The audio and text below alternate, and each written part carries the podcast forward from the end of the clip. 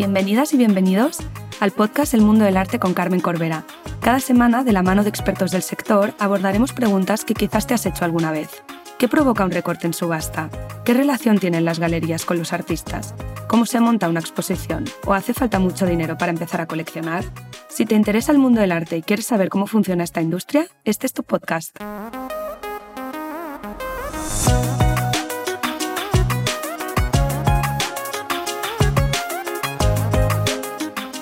Hoy me acompaña Ignacio Rubio, responsable del Departamento de Pintura y especialista en arte del siglo XX y arte contemporáneo en Durán Subastas, para hablar de las casas de subasta locales.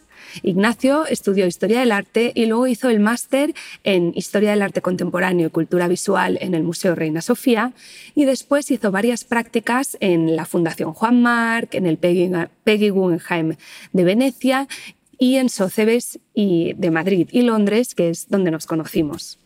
En esta conversación hablamos sobre las diferencias entre una casa de subastas local y una internacional, nos explica su rol dentro de Durán Subastas, hablamos de cómo se consigue propiedad y quiénes son los compradores de esas obras y luego también nos da unos consejos de cómo empezar a coleccionar, hablamos de lo divertido que puede ser comprar en subasta y la verdad que es una conversación súper interesante. Espero que disfrutéis muchísimo.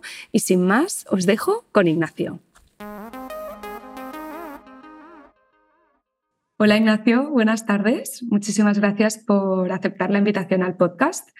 Me apetece muchísimo tener esta conversación contigo sobre casas de subastas nacionales y también hablar sobre qué significa ser una persona joven en un, en, un, mundo así, ¿no? en el mercado del arte y subastas. Y la verdad que hace poco estuve mirando cuál era el episodio más escuchado del podcast y es el de Casa de Subastas con Aurora Zubillaga eh, de Socevis España. Y con más razón me apetece mucho tener esta conversación porque creo que es un tema que interesa muchísimo y que creo que puede ser muy interesante tener tu perspectiva. Pues muchísimas gracias por la invitación porque estábamos deseando hablar de este tema. Y, estoy encantado de estar aquí contigo y de, responder a todo lo que me preguntes, claro. Pues para empezar me gustaría preguntarte si nos pudieses explicar em, cómo es tu día a día como el responsable del Departamento de Pintura y especialista de, de lo tengo apuntado aquí, del siglo, de arte del siglo XX y contemporáneo, y cómo llegaste ¿Cómo llegaste aquí? Pues yo creo que empezamos un poco por, cómo, cómo llegué aquí, ¿no? ¿Cuáles fueron? ¿Cuál te refieres? Pues tipo la formación y qué he hecho para llegar hasta aquí. Exacto. Eh, bueno, en general la gente que, trabajamos en el mundo del arte, la mayoría eh, venimos o de, las carreras de historia del arte o de bellas artes. Yo concretamente hice eh, historia del arte y, y luego estuve eh, haciendo el máster del Museo Reina Sofía, que es un eh, máster dedicado a la cultura visual y al arte contemporáneo. Es un máster que tiene muy poquitos alumnos, que luego te ofrece eh, una serie de prácticas o de experiencia laboral dentro del museo, que la verdad eso es algo que, que está muy cotizado a día de hoy porque es una historia muy grande y representa pues, el vínculo de España con toda Latinoamérica en, en tema de arte contemporáneo. Todo esto lo complementé con muchísimas prácticas que cualquiera que nos esté escuchando que se dedique al mundo del arte sabe que eso es algo pues, por lo que hay que pasar y, que es que buenísimo. Yo siempre lo recomiendo, ¿no? Hacer prácticas en distintos, eh, digamos, como eh, sectores dentro de la industria del arte, pues desde algo institucional, algo privado, eh, mercado, etcétera, que te van a ayudar a, a decidir quieres enfocar el, el, futuro. Y yo concretamente ya, ya, lo sabía un poco de antes, desde que estaba terminando eh, la carrera, que quería dedicarme al mercado, porque el mercado eh, al final es, es eh, una parte muy importante que yo creo que en España está, está poco, digamos, es poco visible no como en otros países, pues el mundo anglosajón o Norte Europa o, Estados Unidos, que lo tienen muy presente. Aquí es como que es el hermano pequeño que, que, nadie conoce. ¿no? yo creo que toda la formación cultural y, todo lo que sabemos de arte viene de parte de las instituciones, de los grandes museos y el mercado del arte al final juega un rol muy importante. Entonces, bueno, yo sabía que me quería dedicar a esto porque eh, el tema de valorar obras, eh, poder estudiarlas y luego sacarlas a la venta para hacerlas en un, en un buen catálogo, pues, pues eso siempre me ha divertido, la verdad. Total. ¿Y, y, cómo, y cómo llegas a, Durán? Eh, ¿Empiezas también como con unas prácticas o...? Pues en realidad esto fue... Eh, hice, antes comentaba que hice muchas prácticas, pues eh, me formé primero en, la Fundación Juan Marc, tuve unas, unas prácticas muy interesantes que, que pude ver toda la colección y todo la maravilla que es la Fundación Juan Marc. Eh, en cuanto a figura innovadora de, la cultura en España y gran fundación que hace unas exposiciones estupendas. Eh, luego estuve en Venecia, en la colección Guggenheim, que ahí pude también formarme. Eh, luego pasé por Sotheby's también, hice, hice una pequeña parada en Sotheby's Madrid y luego en, en el Departamento de Contemporáneo de Londres y en ese momento, cuando yo eh, me estuve planteando si, si, quería continuar mi futuro en Londres o volver a España, que yo es lo que siempre había querido, pues ahí fue cuando empecé a, a barajar trabajar en una, en una casa de subastas en España. Les mandé mi, mi currículum desde, desde Londres y ellos me lo guardaron hasta que tuvieron un puesto disponible que se adaptaba a lo que yo a lo que yo iba buscando. Qué suerte, suerte. Y Mm, me, gustaría hacer hincapié en lo que has dicho de las, de las prácticas, porque creo que es, es, muy importante y, y, yo también pasé por muchísimas prácticas, de hecho desde el primer año de carrera, y tocando varios, varios sectores, ¿no? Eh, una fundación, una feria, una galería, y creo que eso me ayudó a mí a entender qué era lo que me interesaba. Y, creo que me parece súper interesante y para la gente que nos esté escuchando es una buena manera como de tener experiencia, que ya lo puedes poner en tu currículum, pero además tú mismo ir sabiendo un poco cuáles son tus intereses. No, desde luego. Yo te puedo decir que, eh, es, muy interesante, sobre todo eh, cuando tocas distintos, eh, pues bueno, como actores dentro de la, de la, del mundo del arte. Estuve, por ejemplo, yo estuve un, un, año, año y pico trabajando en el Museo Reina Sofía en, en, el Departamento de Desarrollo de Negocio, lo cual me dio también una perspectiva muy buena de cómo era la institución y cómo era la financiación privada dentro de una institución. Es, yo creo que es algo eh, esencial, ¿no? que eh, el poder eh, bueno, pues darte cuenta de, de, las distintas vías que tienes. Luego también yo, por ejemplo, una vía que no exploré nada porque, bueno, no me llamo por ahí, era el tema de la docencia, el tema del doctorado. Y eso es algo que no, no, me, no, no, me sentí demasiado atraído. Siempre fui como a la parte activa de... Sí, eres una persona más práctica, ¿no? Que yo creo que lo bueno del mercado del arte es que es algo eh, que el ritmo es más rápido. El tema de la docencia y la academia, hay que tener como muchísima más paciencia. Desde luego. Y también el mercado del arte tiene algo muy bueno que, que es muy práctico. Es decir, nosotros los que, bueno, tú te has dedicado también al mercado del arte y la distancia que adquieres con la pieza, cuando tú estás eh, catalogando una obra o cuando la estás estudiando, viendo su estado de conservación, eh, es mucho más corta. Entonces, a mí, por ejemplo, eso me llamaba mucho la atención cuando decidí mercado.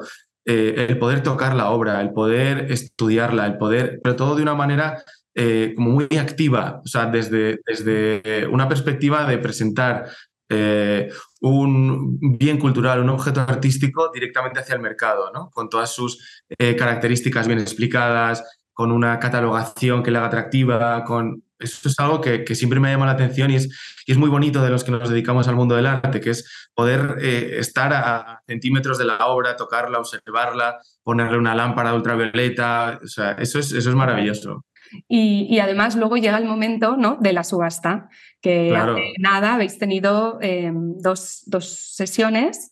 Em, y me interesaba muchísimo si nos pudieses explicar qué pasa estos días. ¿no? Al final es como un poco el, eh, no sé, como la llegada, ¿no? el final de muchos meses de trabajo. Entonces, mm, el día de la subasta, ¿qué pasa? ¿Tú qué, qué, tienes que hacer, por ejemplo? Pues el día de la subasta es lo que dices, al final es como la culminación de todo el trabajo que has hecho durante los meses anteriores. el día de la subasta es cuando realmente se ven los resultados del trabajo que ha hecho un gran equipo, pues desde eh, la persona que está eh, catalogando obra de arte o la joya o eh, cualquier otro de los objetos que se subastan hasta eh, el fotografiado, eh, el haber hecho el marketing digital. Entonces son unos días en los que se concentra todo ese trabajo y se ve el resultado. Entonces, esta semana, por ejemplo, hemos tenido dos sesiones de la, subasta de, de, ahora de abril y, bueno, pues es un día son dos días que son especiales con nervios, que recibes, por ejemplo, eh, las pujas eh, por adelantado, que son las pujas por escrito, las absentee beats, de los clientes que te piden establecer un límite que pujes por ello. tienes que organizar todas las llamadas a los clientes que van a participar, pero que no están en la sala y quieren pujar de manera técnica. Tienes que organizar los equipos eh, para dar la posibilidad de pujar a través de, distintas plataformas o en directo online. En fin, es como esos días son el previo muy interesante de cara a la preparación, a todo el setup que tienes que hacer y luego por el momento de la subasta, porque tú lo sabes, no hay nada más emocionante que estar pujando por una un adrenalina. y una adrenalina brutal y, que, seguir pujando y al final ser tú eh, el que al final te has llevado esa obra para tu cliente, ¿no? Que eso es, bueno, como una sensación muy gratificante, decir, me lo he llevado yo en tanto, este cliente ha quedado muy satisfecho y además hemos establecido, pues imagínate, un récord de, de precio para ese artista o para esa obra. al final es muy, muy gratificante.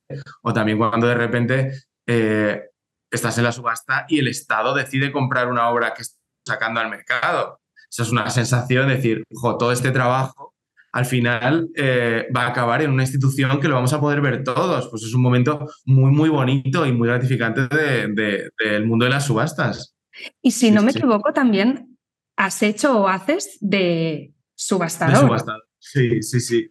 En, alguna ocasión, sí. Yo necesito que me expliques cómo es, porque yo me acuerdo que cuando lo miraba, ¿no? Desde la perspectiva pues, al teléfono, pensaba, qué capacidad de concentración, y, pero luego un poco de performance también, ¿no? Porque hay veces que la subasta va más lenta y que tú no tienes que perder como el, el ritmo, que la gente no se aburra, ¿no? Eh, estas cosas ¿Has recibido formación o no sé? Explícanos cómo es un poco. Pues eh, bueno, yo al final eh, trabajo, en una empresa que fue la primera casa de subastas en España, entonces eh, he tenido, bueno, pues una, digamos, consejos de pues, el que es el subastador David Durán, que normalmente hace, hace las subastas, que tiene una experiencia de muchísimos años haciendo subastas. Entonces, los mejores consejos los he recibido de él.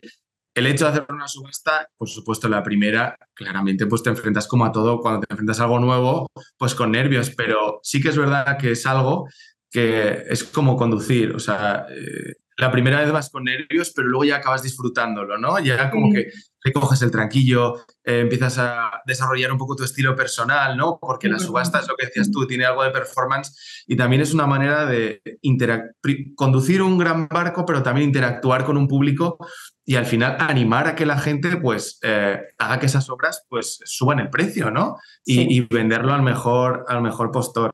Tiene una parte también de digamos, de, poder eh, comunicar muy bien, de, también de, aguantar ritmos, de, porque una subasta, las subastas suelen ser largas, entonces hay partes en las cuales hay lotes que están menos pujados y tienes que hacer por animar, o partes en las que tienes que ir bajando el ritmo para dar opción a que esos coleccionistas eh, se lo piensen y, se superen unos a otros. Tienes que ir calculando muy bien los ritmos y también estar pendiente de muchas cosas, que es lo que decías, tienes que estar pendiente a el pujador que te está pujando desde eh, Filipinas. Mira, ya estoy haciendo gestos de... Sí.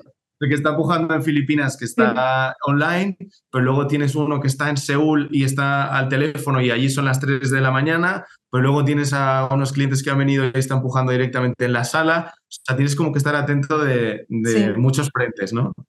Pues me interesa mucho esto que acabas de decir de un, cliente de, ¿no? de Seúl, o porque yo cuando pienso a veces en, en casa de subasta nacional, Em, siempre me imagino que la propiedad casi siempre es mm, pues, del país, ¿no?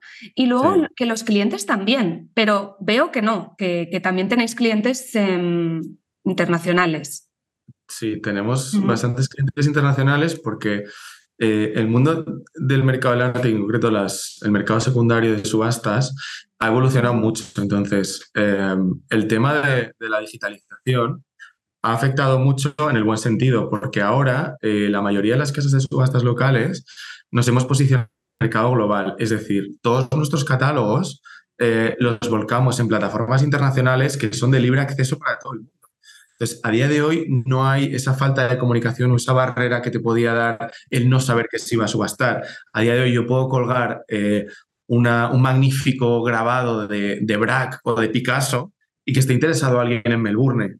Entonces lo va automáticamente cuando nosotros colguemos ese catálogo en un portal internacional y ese, esa persona de Melbourne va a poder acceder directamente a nuestra subasta. Entonces, digamos, las barreras se han, se han eh, bueno, han desaparecido porque también, también de cara a los envíos, o sea, tú puedes enviar una obra de arte a cualquier lado a día de hoy. Entonces, se han, se han difuminado más las... las Al final, la, única diferencia entre una subasta em, local e internacional son las sedes, ¿no? Que las subastas...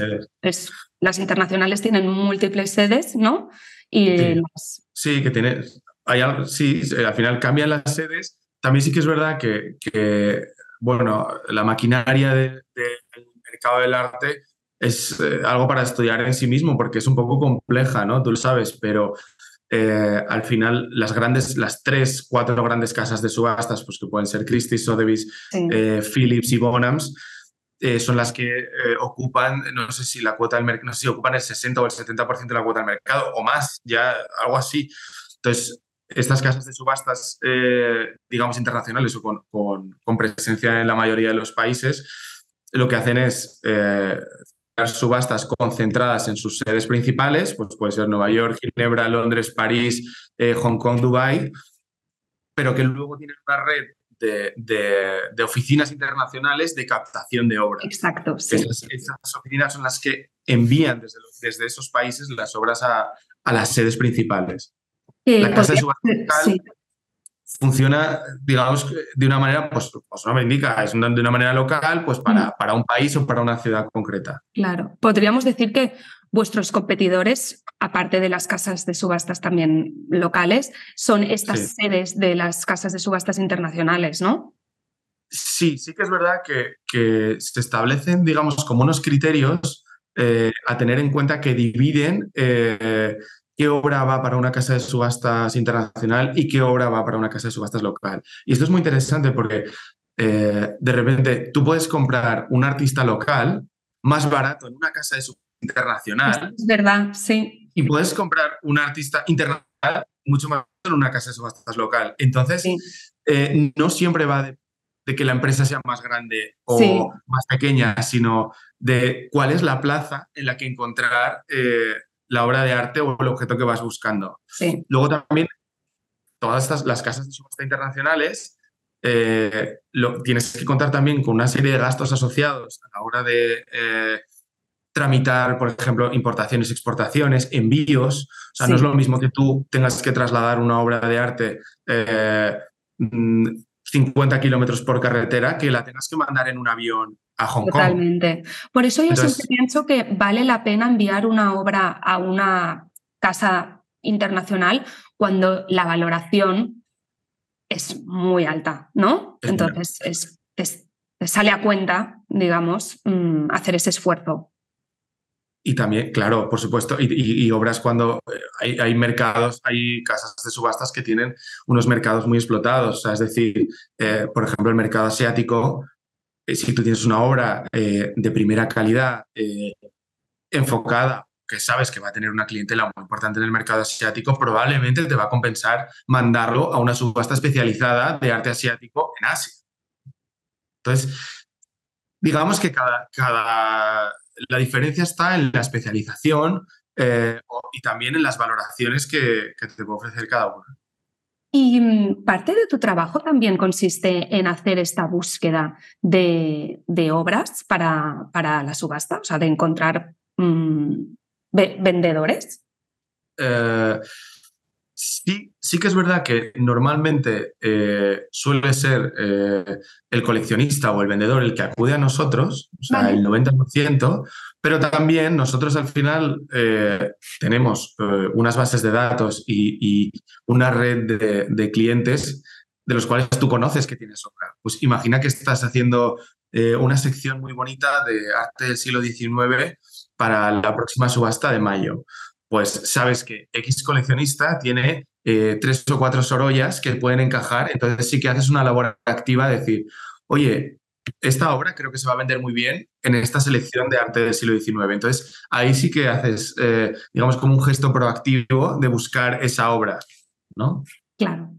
Sí, sí, es todo como encontrar ¿no? el, match, tanto el match, como el comprador.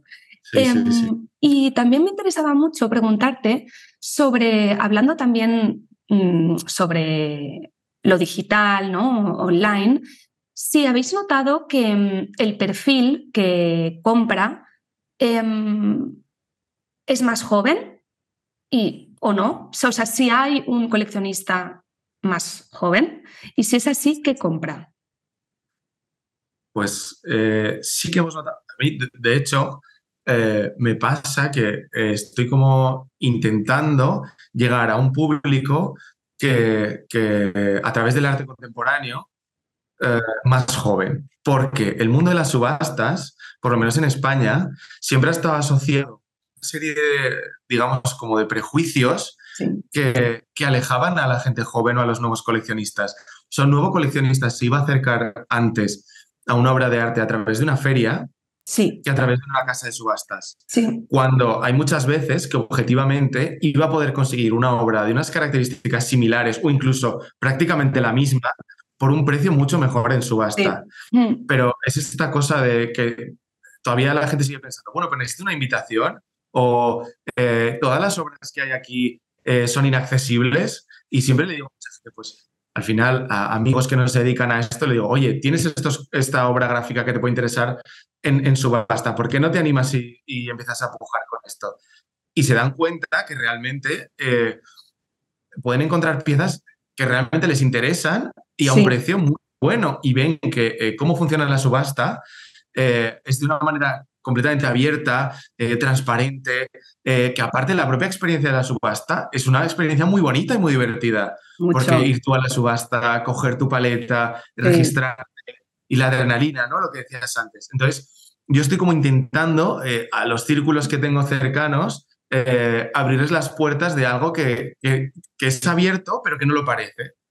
Exacto, es, bueno, has definido el podcast un poco, porque al final es esto, ¿no? Es decir, Em, es un mundo que desde fuera parece como, como difícil de acceder, ¿no? O que tienes que saber mucho, tener mucha experiencia o tener un, presupuesto muy alto, pero sabemos que en, subasta se pueden comprar obras de, mm, que no sé, mil euros hasta mm, lo que te puedas imaginar, ¿no? Entonces, Hay, hay, oferta para todo el mundo. Y, yo creo que, que, es esto, que es como la primera vez que lo haces es como que le pierdes el miedo, ¿no? Entonces ya puede, puede llegar a ser adictivo, yo creo, sí, pues, las subastas.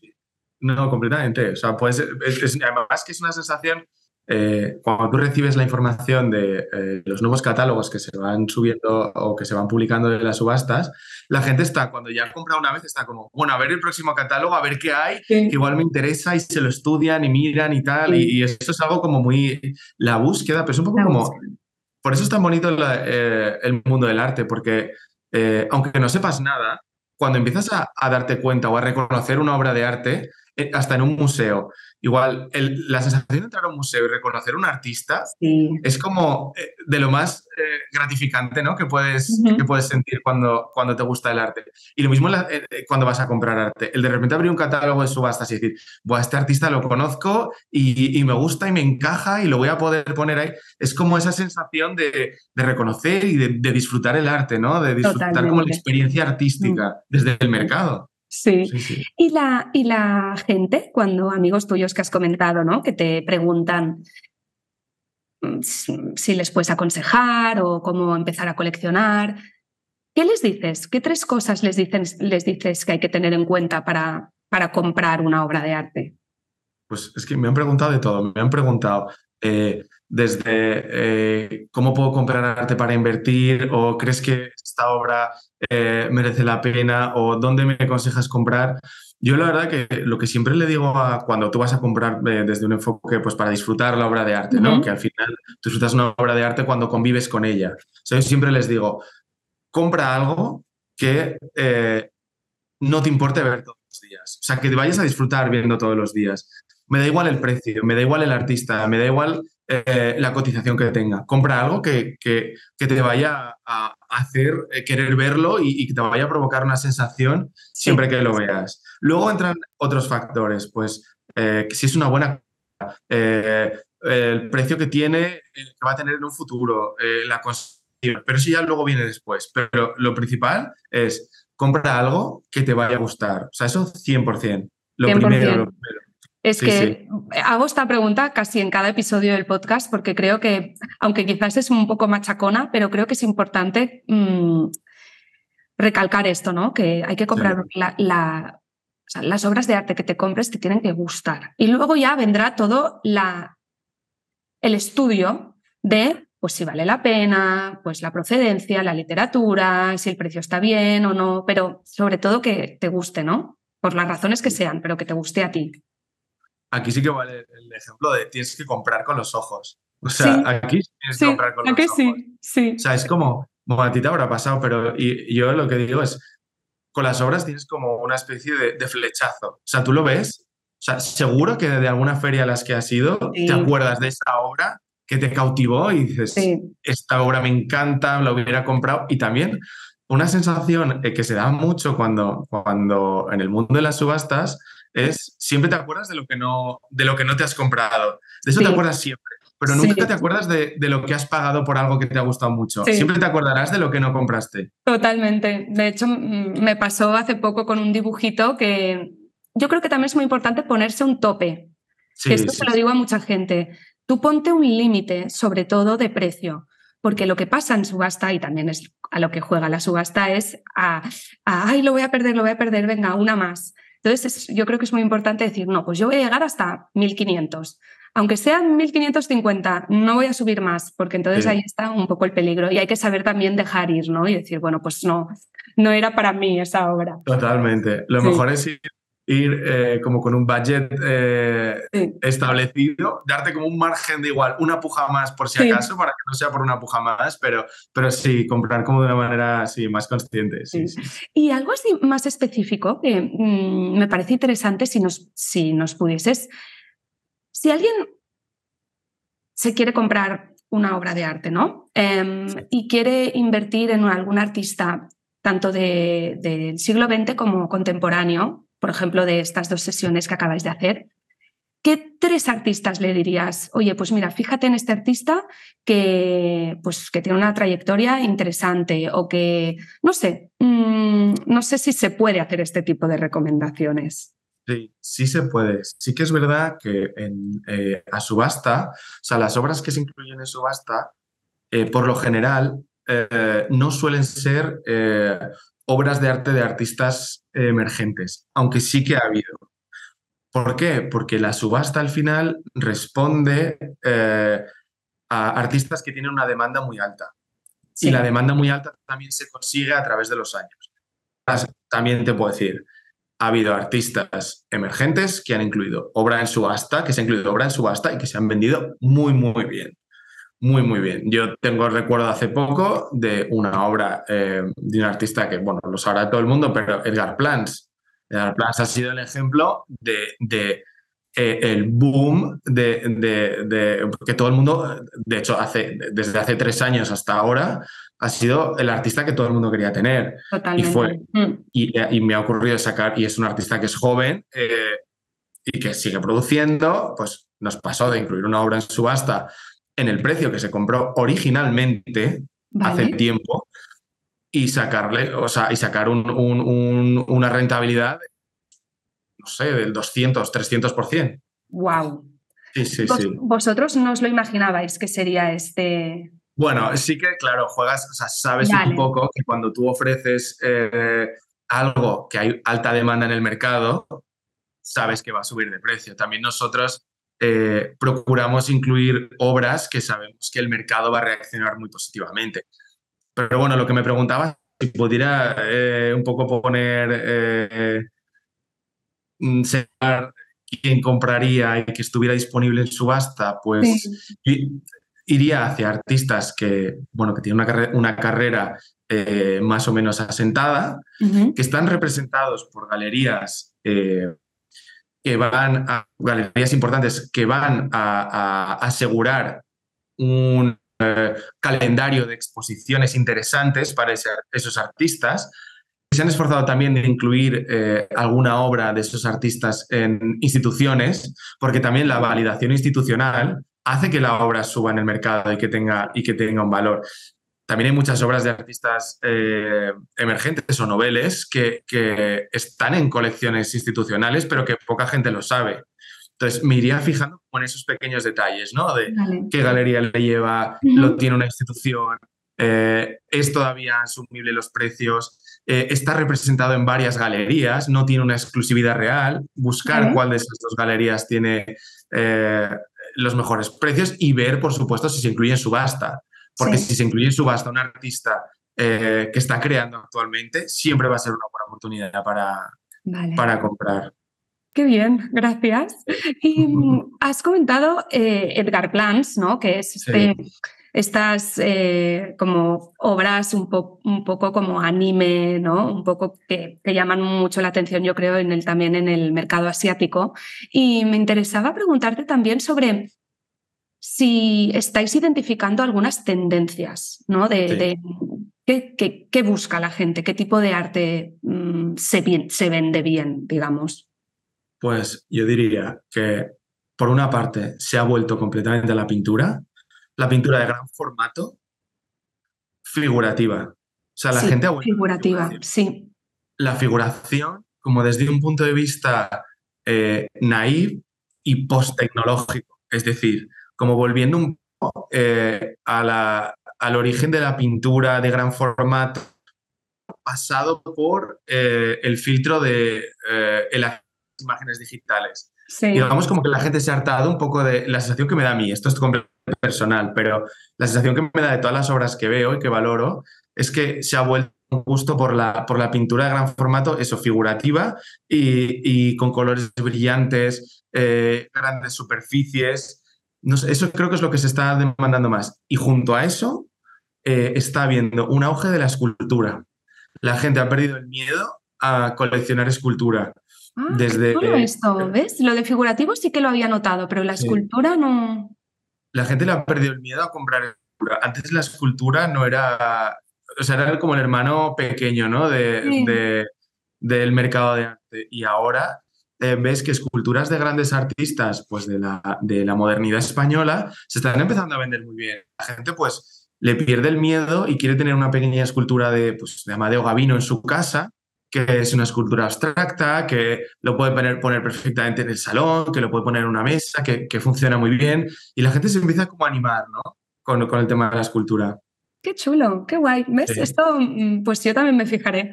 Y hablando de obras, em, Siempre hago esta última pregunta a mis invitados, que es, si pudieses tener cualquier obra de arte, ¿cuál tendrías y por qué? yo creo que todos los que nos dedicamos al mundo del arte, bueno, incluso los que no, pero siempre nos hemos preguntado eso de, Buah, si tuviera eh, fondos ilimitados, ¿qué sería lo que, lo que compraría? Pues yo creo que lo tengo bastante claro. O sea, creo que no sé, siempre lo he tenido claro, aunque es una, una realidad que va a ser imposible, pero eh, a mí me, lo que más me gustaría, desde luego, coleccionar o tener sería eh, una obra de Francis Bacon. O sea, mm. Francis Bacon es mi pintor favorito, que tuve la oportunidad de estudiar, eh, de ver obras suyas en Londres y me interesa mucho. Es una obra con la que son obras que conviviría todos los días, son obras muy fuertes. Sí, son, como son obras muy Que se remueven mucho, sí.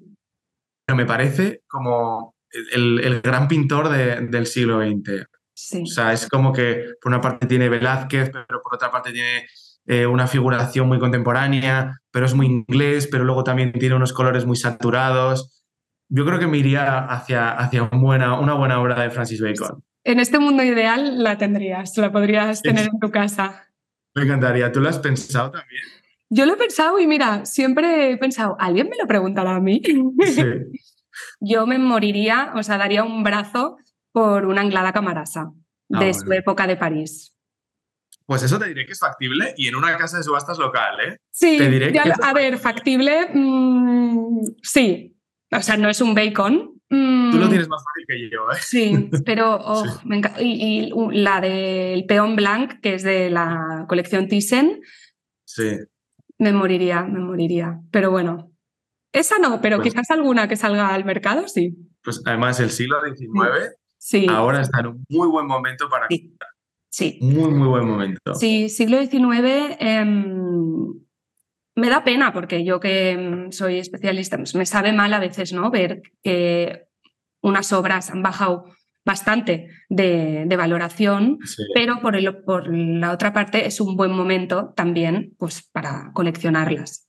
Desde luego, para, Al final es el mercado, ¿no? Es oferta y demanda. Y eh, la demanda por el 19 es, ha bajado muchísimo. Ha bajado. Muchísimo. Sí. Sí, sí, desde luego es una tendencia que lo mismo que el arte antiguo, la pintura antigua, los grandes maestros, los masters, están subiendo otra vez. Yo lo veo que las obras de calidad están funcionando muy bien. En cambio, el 19 ha, bajado. Sí, sí, sí, Aunque yo creo que la obra de calidad siempre, siempre aguantará. ¿no? un, un buen Sorolla siempre, siempre no perderá. Lo que ha perdido valor es más como esa obra mediana, digamos, ¿no?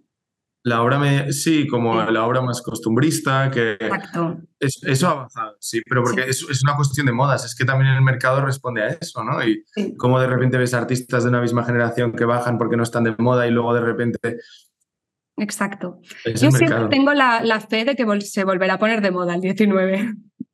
Ahora hay que comprar, desde luego. o sea, es que además tienes, pues la gente eh, piensa que un Sorolla, eh, pues eh, necesitas muchísimo, muchísimo dinero para, comprarlo, pero hay obras que salen al mercado que son accesibles. O sea, tú puedes comprar un, pequeño apunte de Sorolla por una cifra entre 20 y 30 mil euros. eso es algo que igual las personas que nos están oyendo, pero ¿de verdad es real? Sí, puedes, puedes comprarlo, puedes ir a verlo, puedes llevártelo a tu casa, sí, sí. Y también dibujos. Y dibujos, por supuesto. Dibujos del 19 increíbles que son muy asequibles. Sí, sí.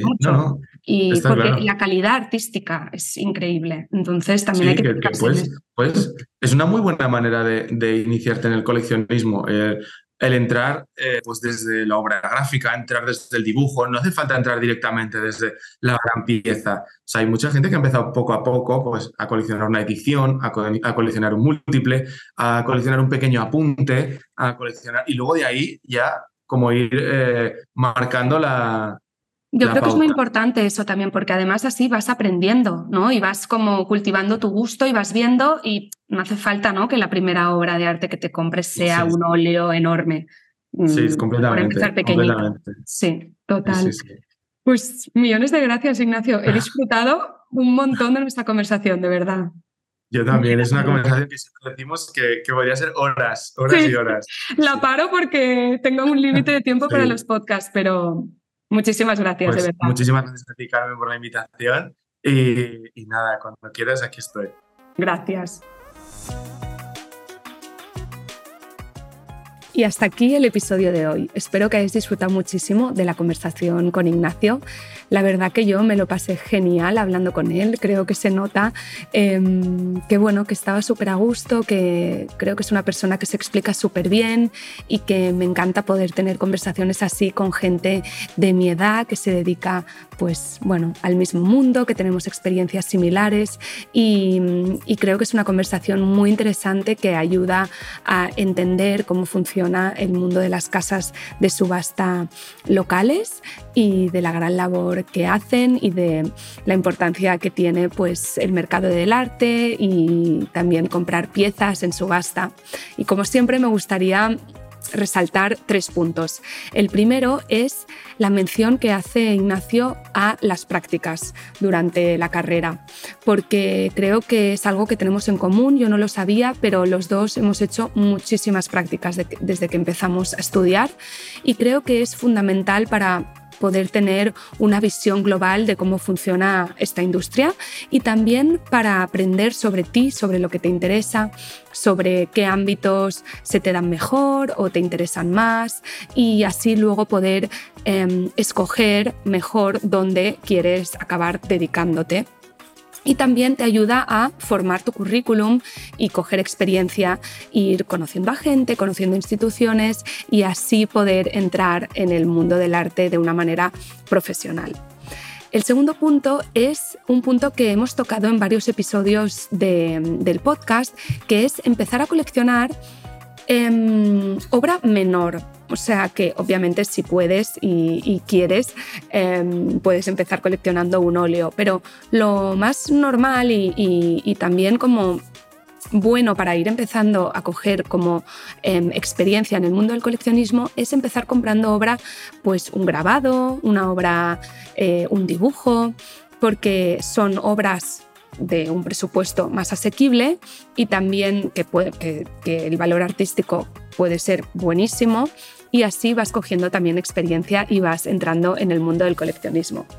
Y el tercer punto, que también em, va un poco ligado a esto, es la importancia de que la subasta no se vea como algo elitista o algo a lo que no puedes acceder o difícil de entender, sino que, como dice Ignacio, es un mundo muy transparente en el que todo, todo el mundo está bienvenido, tanto como para vender como para comprar, pero si estás en la parte del comprador, puede ser una experiencia muy divertida. Incluso te puedes como aficionar y buscar una obra que valga la pena, y pujar, registrarte. Y puede ser una fórmula más em, de comprar una obra de arte em, que no sea en una galería o en una feria y también es una oportunidad para encontrar buenas oportunidades. Muchísimas gracias por estar aquí y nos vemos el martes que viene.